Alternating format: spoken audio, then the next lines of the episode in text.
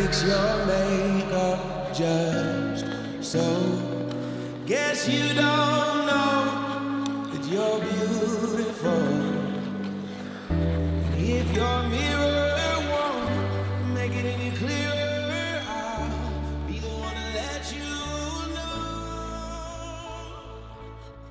大家好，我是一凡。这一期是以我的2022为主题的一期单口。在开头的这个音乐，如果你仔细听的话，你会发现它的中间有一种物体摩擦的声音。我虽然知道选这个音频的素材特别没有道理，因为它呃确实没办法呈现出我想表达的一个视觉的东西，但是因为实在是太喜欢了，还是把它放了进来。这个是 John Legend 的一个音乐。但是其实，如果是音频去仔细听的话，它其实是一个花滑的表演啊、这个是我在去年喜欢上的第一个新的事物、新的东西，一直坚持到现在，而且是我的一个安慰剂一样的东西，所以想率先介绍给大家。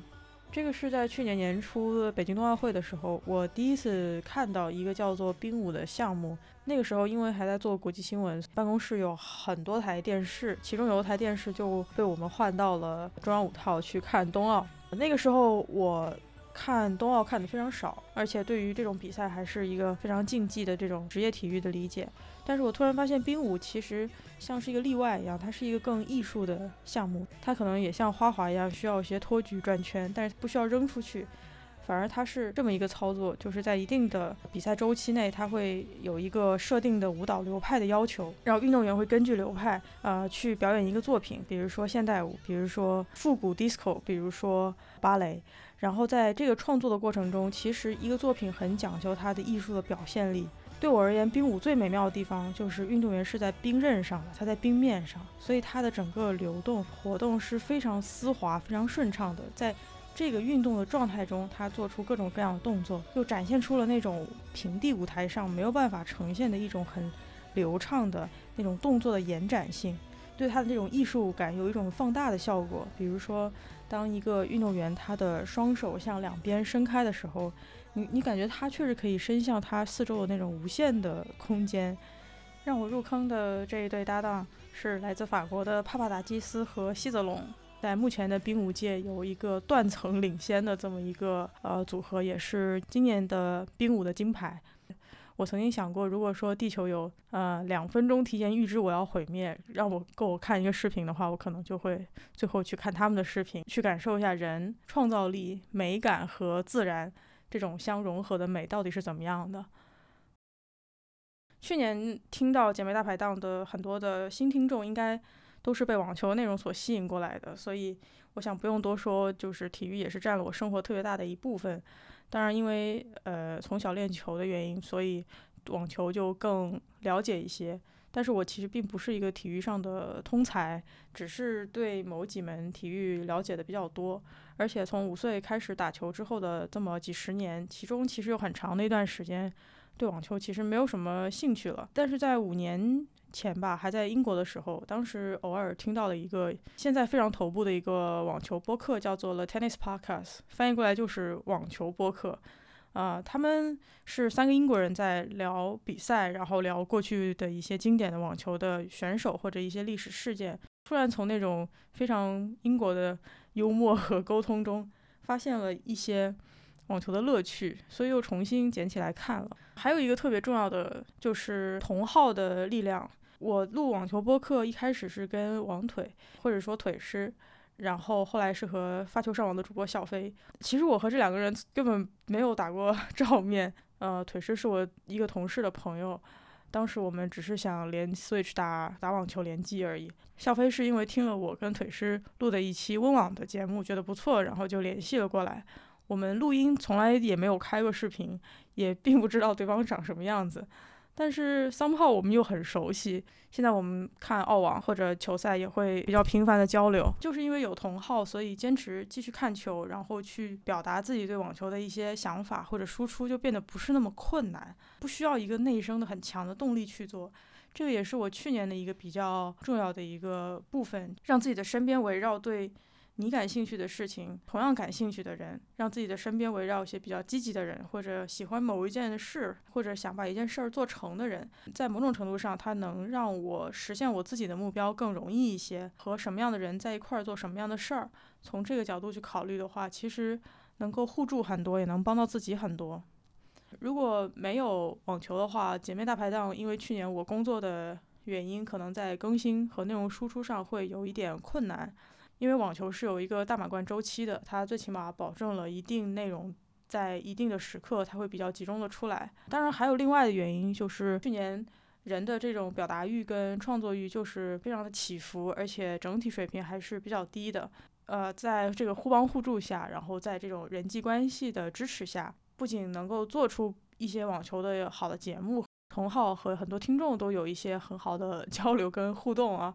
而且在泛用型平台和国际听众，就是海外的平台后台，呃，一些单期节目能够超到八百的收听量，这个我都觉得非常震惊。所以 Spotify 在年末给我的这个播客的收听量等等等等的一些数据，甚至有的达到了百分之六百这样的这样的增长，所以也是非常感谢大家，也非常感谢腿师跟小飞，虽然他们大概率可能不会听这期。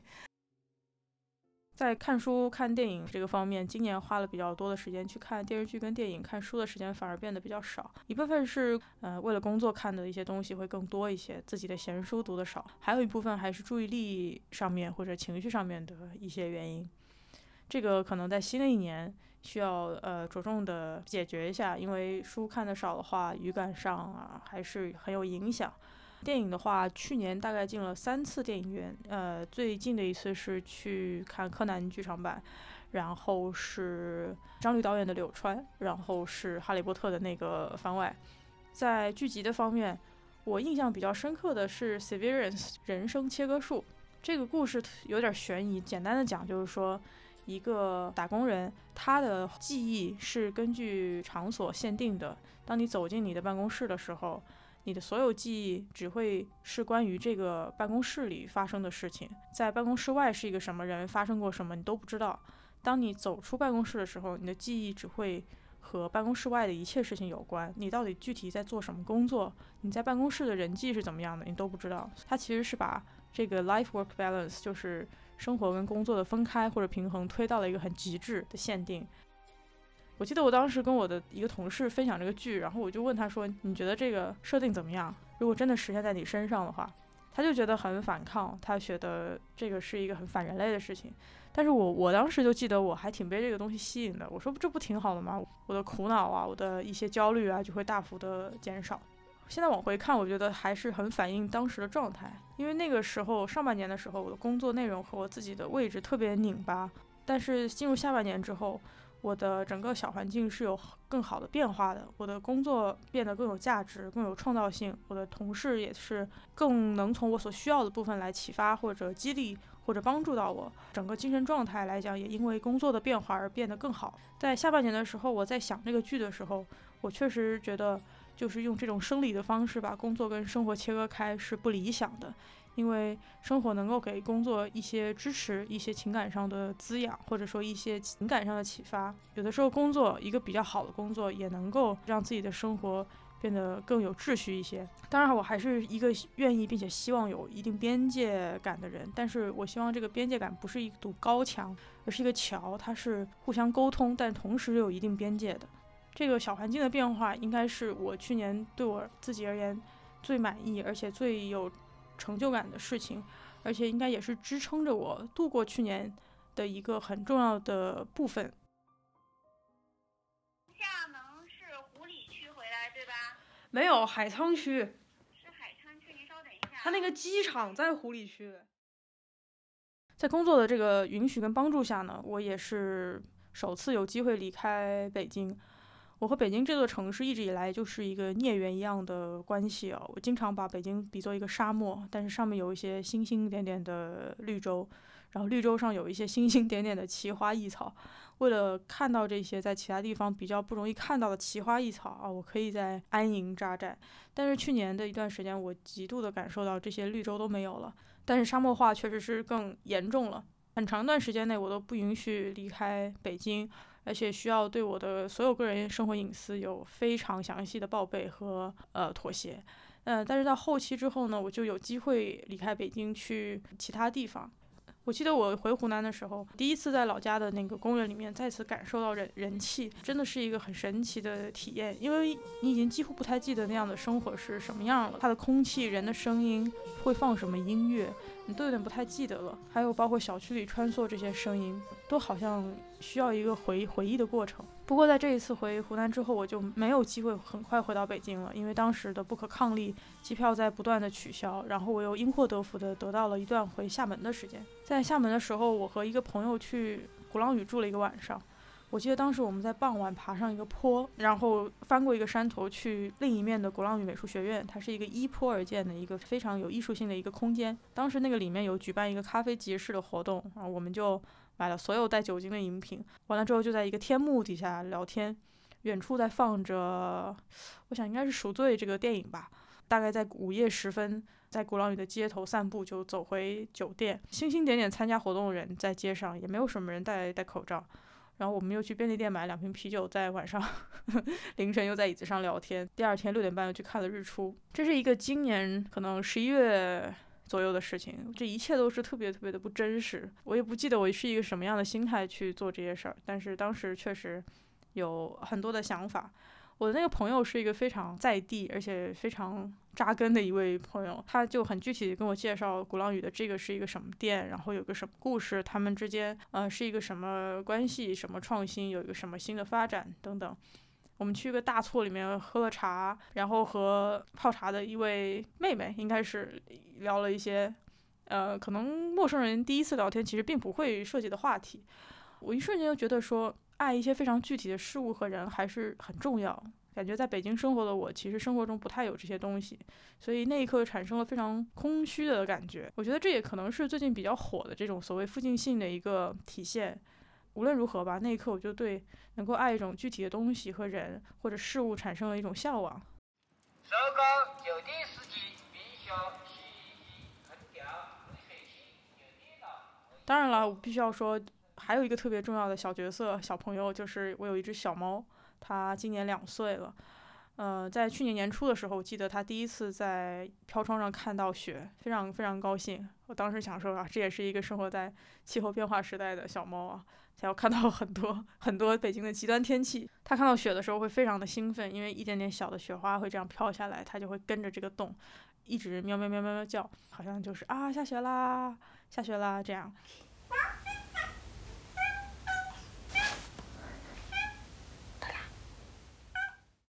每次这样我都会跟着它，心情变得非常好。我对我的猫其实也比较严格，而且它不是一个身体特别好的猫咪。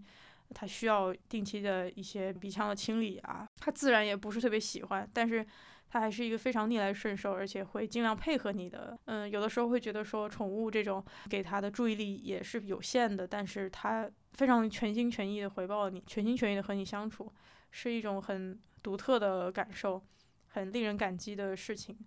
所以有的时候我也会比较想念我的猫。比如说现在并没有和我回厦门嘛，在朋友家。我如果想念他的时候，我就会在空气中假装揉搓一个圆形的东西，一种撸空气猫的感觉。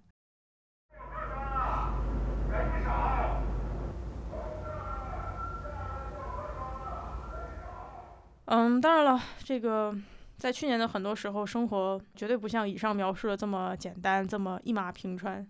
其实做这期节目，我也是为了给自己存一个档，因为我在你听到这个版本之前，已经做了很多的尝试来把这个节目做出来。我已经完全抛掉了说照顾听众这件事儿，所以可能你会觉得很细碎、很无聊，或者也会觉得啊有一些共鸣，whatever。但是这期节目，哪怕就算是为了我自己做，呃，我都尝试了很多次，呃，做不出来，做不成。比如说，我曾经在去年年末的时候就跟我妈聊过，就是已经把麦都放好了。但是我们发现，哪怕就是大家同样经历了二零二二这一整年的时间，但是状态不同、阶段不同、生活不同、城市不同，好像大家所经历的也可以说是一段不同的时间，所以不太好聊。但是如果跟别人朋友聊，我又完全放下的话，我又发现我真的是消极的不得了，以至于有的时候 对方 也被我拉下去，或者说这个内容真的不太适合呈现，或者对方不知道怎么接话，这种情况都有。而且还有的一种情况是，其实很多事情大家都知道，也会有一些伤害，所以大家在现在这个阶段并不想提。不过这么一通不断的尝试下来，就让我不断的去思考怎么去回忆回忆这段时间的问题，怎么在一个时间的距离外去回看我们度过的这一段非常畸形、非常奇怪的时间。我记得我以前在高中的时候，有有一些比较美好但最后结束的不太愉快的经验吧。然后我们每一次回回忆高中的时候，比如说别人问你高中什么事情对你影响最大呀，这个回忆从来不会出现在我的叙事里面，我就把它隐去了，引入尘烟了。然后我看对方也隐去了，或者说我最近听到一些朋友参加一些播客，也是年度回忆或者类似的主题。我知道他生活中发生了一些更重大的一些个人的事，但是在节目中他其实完全没有提这些事儿。呃，虽然说在我们的沟通中，这些事情其实真的是最改变他去年状态以及未来的他。我想也不是我，就是二零二二年作为一个个人感受的这么一个事儿，很难在一个公共的节目中保持完全的坦诚。而且我也很佩服那种可以完全剖析自己个人生活非常彻底来作为节目养料的人。但是另外一个方面是说，我们对于回忆到底是一个什么态度？因为回忆总是有公共的一个部分，对吧？我们有现在也要强调正确的大众回忆、正确的历史，这都是一种回忆的处理方式。如果我们完全缄默或者说让它隐去的话，这个是不是一种集体沉默的一部分？这个是我比较担心的。呃，前几天的时候，我们有一个四十八小时的限时的创作活动，然后我就做了一个这么样的一个作品。我讲的故事是我们人类在什么都被毁灭之后，还有一个电台，大家就不断的往这个电台投稿。有一个在上世纪三十年代参加了纳粹时期奥林匹克运动会的这么一个人投稿，表示他特别怀念那个时候美好的时光，因为那个时候环境是稳定的，然后大家都是有一个更集体的目标。这样的回忆，我想你可以说它出了问题，也可以说它是角度的问题，因为任何角度都可以有一个胜利。我觉得无论如何，一定要有不同的声音，这才是一个健康的社会。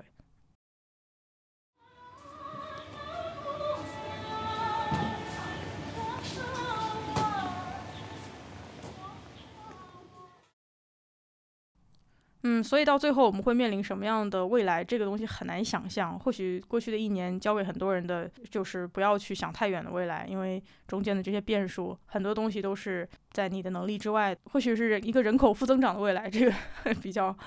啊比较确定了。但是对于一个个体来讲，这个又是什么意思呢？之前给别人写过一篇文章，叫做“用做一件具体的事情来解决自己的困境”。当时就说，我们和不少九零后的同僚一样，对这种。无法克服、只能等待的状态和感受，其实并不了解，顶多就是在最近几年有一些切身的体会。但是我觉得我们还是应该有一些现实的理想，就是说在客观的条件的限制之下，仍然去设定一些理想，然后让这些现实理想不断的激励或者滋养着我们，去等待一个。呃，人生理想实现的那个条件的到来，也是等不到，或许就等到了。但是在这个环节，我们需要一些不可知论的松弛。比如说，在这个政策进调整的时候，我们可以看到很多的商人，他们就冲出去到海外去抢单。我对这些商人其实是非常尊重的，因为他们就是，你知道，有机会我们就要上，在之前没有机会的时候，就我就就要活下来，活下去就是他的现实理想，哪怕他。听起来很卑微，但是做起来并不简单。当他有机会的时候，我就要去试图去往一些更远的地方播种。虽然说这个机会的的时间段，它不是我能控制的，也不是我能，甚至也不是我能预期的。但是我一直去等待它，在这个等待的过程中，本身也需要付出很多的努力。最后，我想用一个我去年看到的一个比较印象深刻的故事来结尾。这个是首都师大的。袁一丹老师他在演讲中提到的一个叫做“齿痛”的故事，这个是安特莱夫一个俄国小说家的短篇。他说，在耶稣被钉上十字架那一天，耶路撒冷的商人突然牙疼，而且是疼得难难以忍受。这个商人的妻子就劝他去看一下耶稣行刑的过程，来转移注意力，这样就不会那么痛。这个商人就勃然大怒，对他的太太说：“你没有看见我正在受苦吗？”就说在牙疼的这种控制下，商人其实根本没有办法去理会自己和自己身边正在发生的一切，哪怕所发生的一切是改变世界的大事件，是一个非常重大的历史时刻。但是最起码对商人而言，这一切都不能跟自己的牙疼所相提并论。袁一丹老师接着说：“每个人都有每个人的牙疼。作为大历史的亲历者，我们到底见证了什么？理解了多少？还是被困在个人的牙疼或者小确幸中？我们怎么才能从自己的牙疼中探出头来，哪怕只是短暂的探出头来，感受他人的牙疼，并在牙疼的间隙努力理解身边或者远方正在发生的历史？啊、我想这是一个普通的要求，但又是一个很高的要求。不过，如果别人问我说2022年改变了我什么，我觉得这个是我的答案。”那么最后呢，祝各位听众在二零二三年首先能平安健康，感受到更多生活的快乐，把握住更好的机会。这是我们年前最后的一次更新，祝大家新春快乐！